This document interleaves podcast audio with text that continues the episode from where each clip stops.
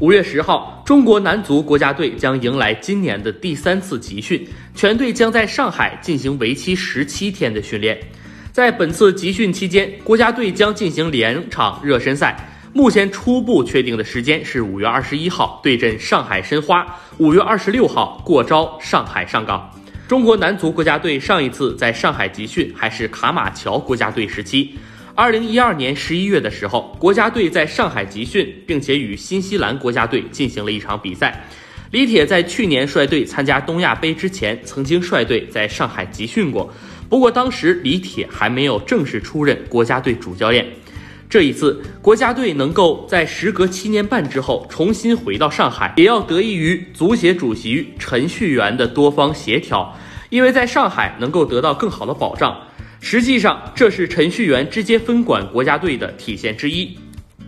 国家队这一次将在上海进行至少两场内部教学赛，对手目前已经确定了上海的两支中超球队，分别是上海申花与上海上港。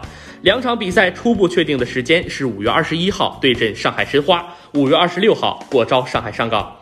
申花队目前正在进行内部对抗赛，球员们的状态不错。上港的主力外援也基本上全部返回，所以这两场比赛还是非常具有含金量。这也是李铁上任之后第一次率队国家队进行热身赛。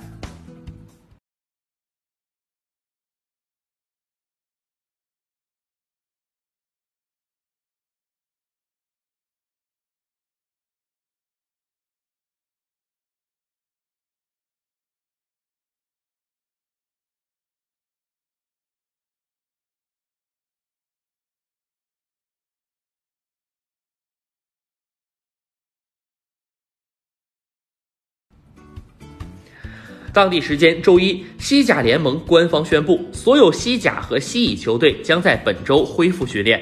他们目前的计划是六月重启联赛。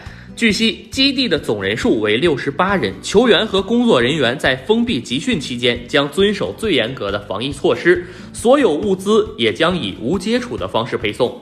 在到达体育城门口后，工作人员消毒方可运进基地。这些必须遵守众多安全和卫生措施，将在西甲联盟代表的持续监督下严格执行。此外的这篇报道还透露，西班牙人封闭集训将会召集二十七名球员，二十四人来自一线队，三人是本赛季在西甲有出场记录的 B 队球员，维克多·戈麦斯、扎洛扎诺和坎普萨诺。